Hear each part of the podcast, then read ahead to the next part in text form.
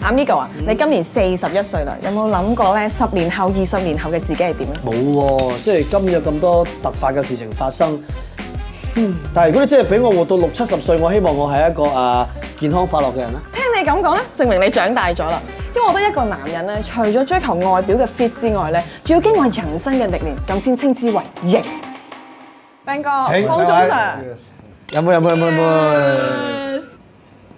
先飲一啖酒嘅原因冇？係壯膽係咪？係啦，要壯膽。晨早識得慢慢品嚐就咪好咯。啱啦，Ben 哥你講呢句，因為咧，我真係好想講下你同阿 Migo 嘅呢個淵源啊！我真係想講業淵源啊你想講係 搞唔掂，即係確實你對佢真係好好，喺佢好艱難嘅日子陪伴咗佢好多時間啦。但係先講下你哋點樣識嘅先。十零年前咧，一個場合嗰啲飲酒地方嚟，咁啊唔知邊個介紹佢坐埋嚟，咁我認得佢啊，佢又認得我，咁啊霎熟口頭咁樣試下好奇奇咁嘻咁樣喺度。佢係尊敬，尊咁我就嗰陣時我唔係太中意佢嘅，因為覺得呢個人牙牙刷刷啊，幾囂張啊咁樣。咁嗰次冇乜點理佢嘅。咁到第二次咧就係智慧生日，係嘛？ 09年係零九年嘅生日。咁啊，大家就嗰次係一個有啲飲宴嗰度啦。咁佢成晚走埋嚟同我傾偈啊，又話喂我我以前好中好仰慕你啊，咩即係嗰啲咁嘅類似咁嘅説話啦咁樣。咁啊，大家嗰晚就交談多咗，就攞埋電話聯絡咁樣開始啦。但係嗰時都唔係叫熟噶嘛，唔熟噶，唔熟噶。係咯。淨係知一個招招積積嘅僆仔咁樣。即係都係嗰個派系㗎啦，咩牌？牛字派，牛子花，你雞牌啊？我都係牛派。你殺雞啊！我哋呢啲話題 咧，不如我都係牛派。涉及太多，影響我哋嗰啲人生嘅路途啊！聽落去咧，Ben 哥就其實對阿 Migo 印象真係都幾麻麻嘅喎。啊咁點解佢有事嘅時候，你又會咁樣去幫佢陪住佢咧？佢都幾主動咁揾我，咁啊出嚟食下飯啊、飲嘢咁樣，咁啊叫做熟落咗啦。大家多話題咁啊傾咗，咁啊拉尾佢有個節目叫做 My Name Is Bond，我記得係誒七九年，唔係零九年， 七九年都啱，七九年我生日出生嗰一年都啱即係啦佢。 出世。係，My name is Bond 啊！嗰啲係成日同你講唔好講咁多，喂，唔好阻住佢搞，你嗰邊傾下偈先啊，咁樣有。咩六幾啊？乜啫？跟住就上佢節目，咁啊傾，咁啊之後就大家熟落咗咯。冇幾耐佢佢就出事啦係！啦，嗰段時間我好唔開心㗎，試過有一個月唔敢出街，匿埋喺屋企。哇！朝頭早五點鐘一定扎起身，點解？因為報紙出街啦，你就睇下哇，究竟報紙又寫你啲咩啊咁。呢段時間持續咗有一個月，我一個月冇出去街。最後有一次阿 Ben 哥就同我講唔得㗎，你喺屋企咁樣，叫我出嚟啦。我哋散步啫嘛，散步冇嘢㗎咁樣，咁啊只咗開始咗我同佢一段漫長嘅散步嘅旅程啦。我睇到佢咧就好似我以前有有少少我以前嘅影子，年少輕狂啦，咁嗯啊犯好多錯嘅，咁啊將我嘅過往同埋我聽到嘅嘢同我睇到以前嘅嘢，我朋友嘅嘢誒話俾佢聽咁樣咯。人係好公平嘅，即係你錢財啊好多嘢你可能好多，但係最大家都冇得去，即係最公平擁有嘅時間。你每日都廿四小時，你俾幾多時間呢個人呢？佢喺呢十一年裏面俾咗好多時間就係去開導我啊，陪伴我咁，呢啲係無價嘅，我覺得。所以我一直心裏邊好尊重 Ben 哥就係咁解。喂、但係頭先講起呢，就係 Ben 哥話佢年輕嘅時候睇到我嘅影子喎。咁我問下方中 Sir，你認識阿 Ben 哥嘅時候，你廿幾歲係點嘅咧？佢係咪即係我好佩服佢咯。咁多年嚟都係仲要喐手喐 腳嘅。哇！你手腳唔識喐啊㗎，手喐腳你真 係梗係喐啦。因為你哋兩個見到面打招呼係唔係用把口噶嘛？ 係啊，用下腳啊，用下拳頭啊，咁樣啊，即係大家互相去，切磋下。即係咁又唔好話切磋猜度下對方嘅高度啊，咁樣咯。你哋點識㗎？其實？美化啲得唔得好美化㗎 啦！ ？OK，我相識嘅時間咧，一九八六年，好記得。啊都話叫你唔好成日講。咁早？幾多年嘅啊咪近嘢你記唔到，啊唉遠啲啊你好清楚嘅。嗰陣時我做緊農夫舞師，幾十咁喺零年前好啦，講賺得唔唔歌得嘅，啊飲嘢飲嘢。 ？OK，咁喺一個酒廊嗰度，嗯。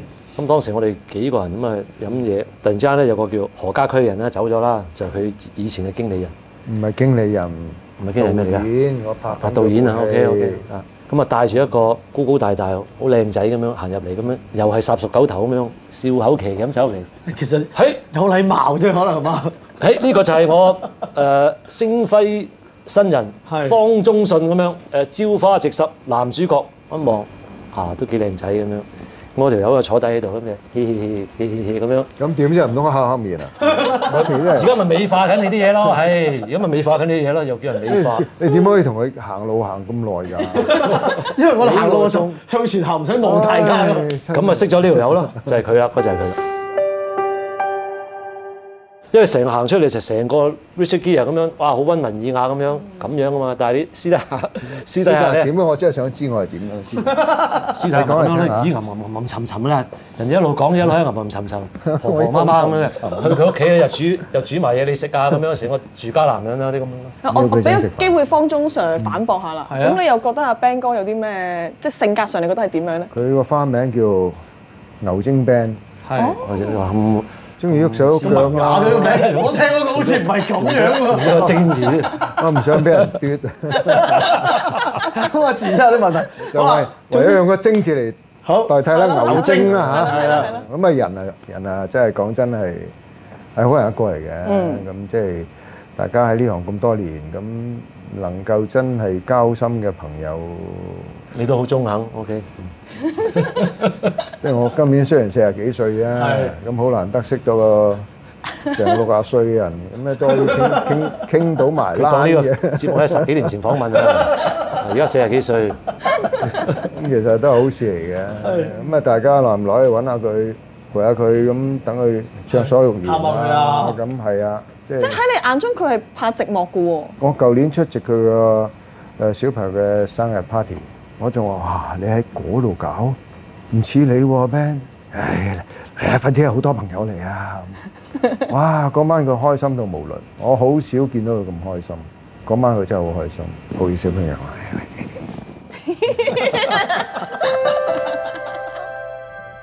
真正成為好兄弟係咪係一個去國內拍攝嘅旅程咧？誒，你講我講啊，點解佢兩個好似啲情侶咁樣嘅？嗰次 你講我講啊唔係，你食先我食先啊！婚姻輔導咁啊！而家你哋兩個慢慢即講。係。你講先啊，你講先啊，我我講緊我係十零年前啦，大家一齊拍部戲喺大算啦，陸，睇醫生啦，成咗十零年前，係二十幾年前，係九四年喺大陸某個地方啦，咁啊，我哋拍一套戲，咁我哋喺上高咧就 stay 大概係兩個月到啦。咁由初初大家都即係你知佢啦，你而家都仲係你擦雞咁嘅啊 feel 噶嘛，好 cool 咁樣唔講嘢乜滯噶嘛，我誒擔心，咦呢條友會唔會大家唔係好玩埋咧係啊係啊原來唔係，原來兩件事嘅。咁點解大家會咁 close 咧？大陸仲係興呢個所謂明星效應嘅，咁我就唔係明星啊，佢又係啊。我上至啲最高級嘅官員啦，下至到某些嘅地方勢力啲所謂咩大哥啦咁樣，全部都要去應酬嘅。大家都即係又要飲啊，又要同埋要啲睇情況，唔係可以醉啊，啊，照睇睇顧啲大睇家環境咁係樣啊好多係一啲兇險嘅情情形都唔出奇噶嘛，因為好多啲唔知咁乜水嚟噶嘛，係古靈精怪咁係係，變咗大家就互相扶持住，互相照顧住咯，即係哇，見佢飲啊誒飲到差唔多，話我幫佢飲啊，或者佢幫我頂啊，即係咁樣，即係大家咁樣建立咗個個友誼翻嚟咯。咁走嘅時候，方中常咪講一句好窩心嘅説話嘅咧？講句咩啊？佢梗係唔肯講啦，佢。我冇教錯呢個朋友。類似咁啦，類似咁啦我哋今日咧準備咗一隻幾特別嘅啤酒嘅，呢隻啤酒咧就為二十歲、三十歲、四十歲同五十歲咧調製咗四個年紀嘅味道，你飲落去咧就好似飲翻嗰個年份一樣嘅。二十歲嘅時候，我知道 Ben 哥第一份喺娛樂圈嘅工作就係做龍虎武師啊，咁我以前咧，我二十出頭嗰陣時咧，就喺個 disco 嗰度就做嗰啲門神門門神係啦啦。當時就好多電影嘅圈內人落嚟玩咁樣啦。咁我哋正如佢所講，你打招呼嘅就係、 啪啪腳我踢下腳啊，係打拳啊咁樣，即係咁打咁樣。係係咁樣交流嘅。有個誒、呃武術指導嗰陣時，我武術嗯啊落嚟玩，咁啊見到我，咦，我呢條友都得邊個啊喎，唔話俾你聽啊。你做緊訪問，你點解唔講埋佢咧？我真係好想知。嗱，又喺度喐手，跟住咧就係佢話：喂，你啲嘢都得喎，咁樣我話有有機會一齊玩下咁樣，我哦好冇所謂啦。咁啊記得係八三年到啦，就當時喺龍虎武師罷工，咁啊要加加人工，咁啊變咗好多龍虎武師就唔肯開工。嗯，指導係打俾我，佢話：喂，有冇興趣玩下咁樣？就開始接觸呢樣嘢咯。後期加入成家班，係咪成龍大哥親自考你咁樣？嗯其實唔係考嘅，因為當時有個動有個鏡頭要拍，就好危險下嘅。就問我有冇膽。嗰時未加入嘅，只不過嗰時開工你嘅嗰啫。時係咯係散舞師嚟嘅。同埋係你冇經驗嘅喎，僆仔有啊嘛，僆仔好百厭啊嘛。嗯我知我做得誒、呃做得嚟噶嘛。一當日咧，成龍大哥咧，佢就話呃誒想揾啲好樣啲啲係咁樣，我希望第日可以捧演員咁樣就就揾咗我係咁樣咯。好大個動作，個動作其實好簡單，就係、誒《警察故事》第一集喺一個咁闊嘅地方，成龍係一孭住我，砰咁搭落去，我兩邊係好窄嘅，咁下低咧就係十誒、呃十幾尺高度啦。哦下低係飛電梯嗰個係啦係啦，哦下低有個飛機木櫃咁樣，即係嗰嗰個動作啦。危險係因為其實你跌落去個地方好窄，呢度好窄啦，啊呢啲呢全部玻璃嚟嘅。落到去下低咧，仲有個扶手電梯咁樣向上嚟嘅。係啊，咁咧變咗我落個位要好準啊，因為我隻手一攤開腳攤開即刻斷㗎啦。咁最後一踢過。我聽過，好嘢好嘢犀利犀利犀利犀利！三十五年前我就因 為受受到呢一個，跟住我做加完之後就咁樣就加入咗呢一行。但係你喺做龍虎武師嘅過程，其實有兩次咧係間接地咧令到成龍大哥受到好大嘅傷害喎。一次係間接，一次係啊直接。間接嗰次係點咧？啊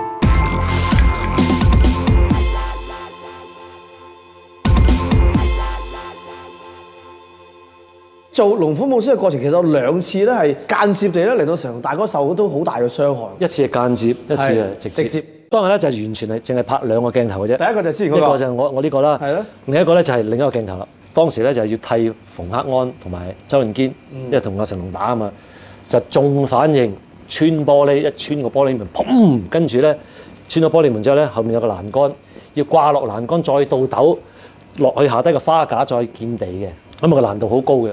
聽到都覺得犀利係。咯，個路線都好長下嗯啊係 咯喎。係路線長，同埋你要分幾股力啊！你唔可以係嗯啪啪啪啪即係你要你要好連貫性做先至靚啊嘛！但係就係因為做出嚟唔靚，之前第一個就係我嘅師兄叫黃坤做嘅，係佢一做咗出出嚟之後咧，搭咗落去咧就斷咗手指尾，哦，跟住咧係搭到係懵咗，咁啊即刻去入醫院啦。嗯跟住 and then 啊，另一個叫福建生，佢上去試位啫，一試位一一個倒得卷，砰個頭冚埋冚埋個個牆嗰度就爆咗個頭，又入醫院。哇，侍位喎，咁啊，當時咧，我我就坐咗喺度，因為我嗰陣時未加入成家班㗎嘛。同埋當日咧，阿馮克安即係黑哥咧，佢就話：之前我講過啦，嗱 Ben，今日淨係拍兩個鏡頭，你同我嚼呢一個，呢、個我唔使你做㗎啦，我哋成家班自己人做啦咁樣。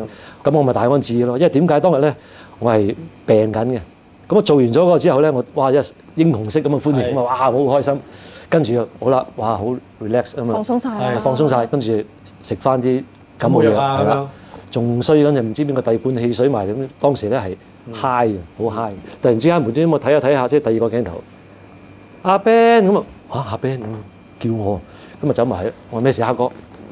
同我掟埋佢，你一晚之內誒掟兩個冧嘢，你就一一舉成名啊咩咁啊！係，仲有啲咁嘅嘢嘅咩喂？跟住我當 時喂，你幫我頂兩羹， 你又搞掂聽啦，落去真係啊！跟住有啲暗湧喎，跟住咧，咁當時當時就係我係想做嘅，嗯，我話黑哥誒、我聽日幫你做，我而家好 high，而家唔得，真係做唔即到嗯係，食咗藥因為食，真係好 high。係跟住我就係呢一個呢、個呢、個動即係作唔得啊啊辛苦啊，sorry，我聽日先幫你做，而家真係做唔到，因為如果而家做咧，非死即傷，因為嗰個鏡頭係嗯你都唔係全力非常啦已經係係啊，好係啊好危險。我就係咁樣擰一擰個頭啫，喺我側邊，突然之間有人大喝一聲：我成家班而家冇人啊！當時有粗口添啊！我嚟做咁啊！一望成龍大哥嚟，因為佢係嬲在咩咧？點解我成家班啲人呢、個都未未簽我嘅，個個個個都做唔到，要揾個新舞師嚟做，我自己嚟做。當時佢都係三十出頭，噗一聲就上去做，二話不說，着 pad，我嚟咁啊，好猛火嘅。咁但係咧，佢做嘅嗰個動作咧，佢係偷我雞嘅，就唔 就唔係要我哋嗰、個，就冇穿玻璃，佢就係一中反應一吸一一個欄杆一又扣落。花架啦，就一一個吊毛就落花架，但係亦都因為佢將個動作簡化咗，變咗個衝力好大嘅。係因為冇冇射係啊啊，嘛，就即係就冇咗掛或者其他嘅啲嘅就個個猛好猛，因為佢好猛出嚟嗰個效啊就，砰一砰砰一落地，砰成個係向直落啊晒，係咁樣搭咗落地喺度，彈彈要直頭係係呢一隻嚟嘅。嗯哇！當時我嚇到，你睇翻嗰啲嗰啲嗰係啲片尾嗰啲片片尾嚟嗰啲嘅， NG 我當時都拍潑線哇！其實 你嗰個無線係真係真情流 露，冇嘢啊嘛，快有啲冇有醒翻有冇啦有！ 事啊？就係咁樣。咁嗰個咧就係當時咧，原來佢嬲咗我，嗯，佢嬲咗我。佢誒後期話翻俾我聽，佢話點解我自己做，我就見到你擰頭。我話大哥，我唔係唔做，我話聽日幫你做，因為我當日當時 high 咗，我話做唔到。你早啲講啊嘛，咁啊，我話我講咗咯，你你自己聽唔到啫嘛。你遠口翠雲你唔做啦嘛。係就因為我唔做。咁跟住咧，第二次係誒主動係咩咧？主第動受二次傷。係直接令佢受傷就係你打佢啊係啊，拍《龍慶虎弟》誒呃 ending 啊咪有誒四個鬼妹嘅，咁係啊同佢打噶嘛。咁但係因為拍戲佢哋唔唔識就力唔識啊佢哋嘛係啊，嗰啲唔識就力㗎，唔識啊係啊嘛，。就變咗我哋去睇啦。因為我喺成家班只腳，因為嗰嗰場戲都全部講腳嘅。誒、嗯呃有有個 shot 咧就係講我一針起，嘣一佢係誒一條柱。咁成龍大哥咧就係佢係一反一應個仿身，啊，咪埋條柱度，跟住我就一腳打埋去係，跟住嗰啲一個低頭咁出係鏡咁啊閃開嘅，咁我就咁拍啦。到我試位嘅時間，一劈埋去，每一次我都留住只腳。係因為好問，我覺得好問，哇！每一次都隨時一腳打打落你嗰度啊，踢埋你啊你，踢到咪踢到個底啦咁就同樣。大哥講嘅呢個係啊，踢你踢到都抵啦咁樣。我話唔係喎，大哥好問啊，踢啦，粗又有粗口啦，費事講。 啊咁啊咁啊，我 OK。咁因為當時嗰碌柱係柱嚟嘅大佬，係咁唯一係啊點樣咧？我係包晒啲軟 pad，跟住硬 pad 再加條鋼條喺度，變咗腳咧就重咗成六七磅嘅。嗯，好重嘅，我仲要企喺企一個唔知 Apple Box 嗰啲咁樣針氣咁樣打埋，因為要好高噶嘛。咁、變咗咧，我係基本上係冇得留嘅啦。咁、我就同佢講：我大哥嗱，個 mark 位喺度，開機一你就閃埋去，二我就踢即係嗰啲咁樣三啦，就得放啦夾得夾好晒啦。咁就開機，大哥你自己執自己揾位啦。咁啊一二咁就跳起就搏，一定要我大力咁啊，再哇砰就一腳打埋去，點知砰佢喺呢度中咗個頭， 個頭喺砰砰咁啊！佢個頭冚咗埋條柱度，彈翻落地，暈咗。當時暈咗，大哥暈咗，跟住哇又嚇到，當時已經係成家班啦。係跟住走埋去，見到呢 個位裂開咗，呢個位裂開咗，我諗到串領都有 Oh my 喐 God 喐緊啊，上嗰啲血咁爆出嚟，哇嚇到我驚到不得了啊！大佬老闆嚟咁呢個，同埋真係唔知邊個疏忽啦，跟受住傷因為呢件事，我離開咗成家班係咪先？啱啊啱啱冇冇唔係咁樣冇嘅，冇派嘅之後先。嘉倫先嘅，通常都嘉倫先係嘅唔會即刻嘅。好了解啊！嗱，我見阿 Ben 哥就龍虎武師轉演員啦。咦，方中 Sir 係由 model 轉演員 你。唔係睇唔出佢唔係 model 啊唔係，嘛？因為咧嗱，據我了解咧，阿方中 Sir 就係澳門人嚟噶嘛。誒點解會突然間嚟咗香港做 model？係有人即係誒提攜你啊，即係星探嗰啲，定係你自己盲中中咁走咗過咩嚟人咧？睇中咗你咧？我家姐叫我去啊嘛，你家姐，家咁姐佢自家己姐叫你耕田，你唔 去。有田唔緊要啊，最緊要有田耕啫。而家冇田耕啊嘛。即係我唔知，如果你廿歲嘅時候叫我去做 model 咧，我係覺得係騙案嚟嘅呢件事，咁嗰陣時就個社會就冇而家咁複雜，即係冇咁多呢啲咁樣，即係咁樣呃人嗰啲嘅，係係同埋照鏡嘅時候都覺得，嗯，我都 OK 啊。係咪㗎？係，咁咪試下咯，即係即係我諗咩都試下，後生嘛，嗯，咁咪試下，咪試到依家。方 Sir 係咪做過特約演員？做過第一個戲做過㗎，幾百蚊去做三個鐘頭，好正㗎嘛。咁 咪有冇死俾人人蝦先？冇冇冇冇，嗰陣時係我記得係應該係陳友，你知唔知係邊個？知知知知，五哇！虎你咁樣講啲咁嘅嘢，陳友知唔知係邊個啊？ 真係咁佢哋咁後生，未必知噶嘛。 咁啊，陳友係做做做導演嘅，咁啊做咗咪咯，拍咗兩三個鐘，咁啊收得工，咁啊幾百蚊幾好啊！但係你好快就成為男主角咯喎，朝花夕拾，一年內就已經做男主角。之前同啱張耀揚都有拍嘅，咁啊後來簽咗俾間公司啦，咁啊開始拍咯，係咯，朝花夕拾咯嚇。一嚟喺咁後生嘅時期，嗯就喺一套電影裏面做男主角，會唔會覺得？咦，突然間係咪覺得人好生開心嘅咧，其實嗰陣時係一套咯，好驚兩三喜套係主角喎，咯，好難受㗎，好難喎受。因為鬆毛鬆翼啊嘛，好難受。日日開工要俾人問候㗎。日日開工要俾人問候，即係嗰陣時嘅電影圈係比較講講嗰種叫做階級階級觀念好重，即係你係誒、呃有經驗啲啊，又或者係你係誒、呃老一撮嘅誒誒工作人員啊，咁即係自不然有個台型㗎。嗯，嗯，咁我哋啱入行嘅就好慘㗎啦，每朝開工都俾人問候㗎。俾人問候咧，同個資質有關係嘅。即係如果你醒目啲咧， 就少啲咯。家艱難期持咗幾耐啊？年零啦，年零開始好啲啦，嗰陣你擦機耳嘅味道開始出嚟之後都就冇好啊！而啲家睇翻自己嗰陣時啲戲好嘔心，哇！唉所以咪俾人問候咯。唉，講出個 point 出嚟啦。啊你中唔中意東方李察基爾呢個名嘅啊咧？唔中意，好唔中意嘅應該係 嘛？你唔好成日講佢啦，大佬人哋都七啊幾歲啦，係嘛仲要講係嘛？你問你啲後生女知唔知叫李察基爾啊？唔知個咩嚟㗎？本身唔知識咗你之後 知，知唔知啊？知唔佢知淨啊係識東方，就唔識西方嗰個。啲後生女係嘛？咁即係唔得噶嘛，咁啊無謂啦，係咪？咁其實對於你自己嚟講，你覺得可以咁早做男主角好啊，定係你覺得寧願慢慢磨練？咁你睇翻轉頭係咯，慢慢磨肯定磨唔到我出嚟噶啦。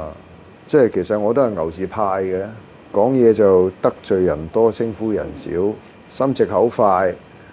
咁啊，咁多年嚟喺圈裏邊，我諗我都得罪咗唔少人噶。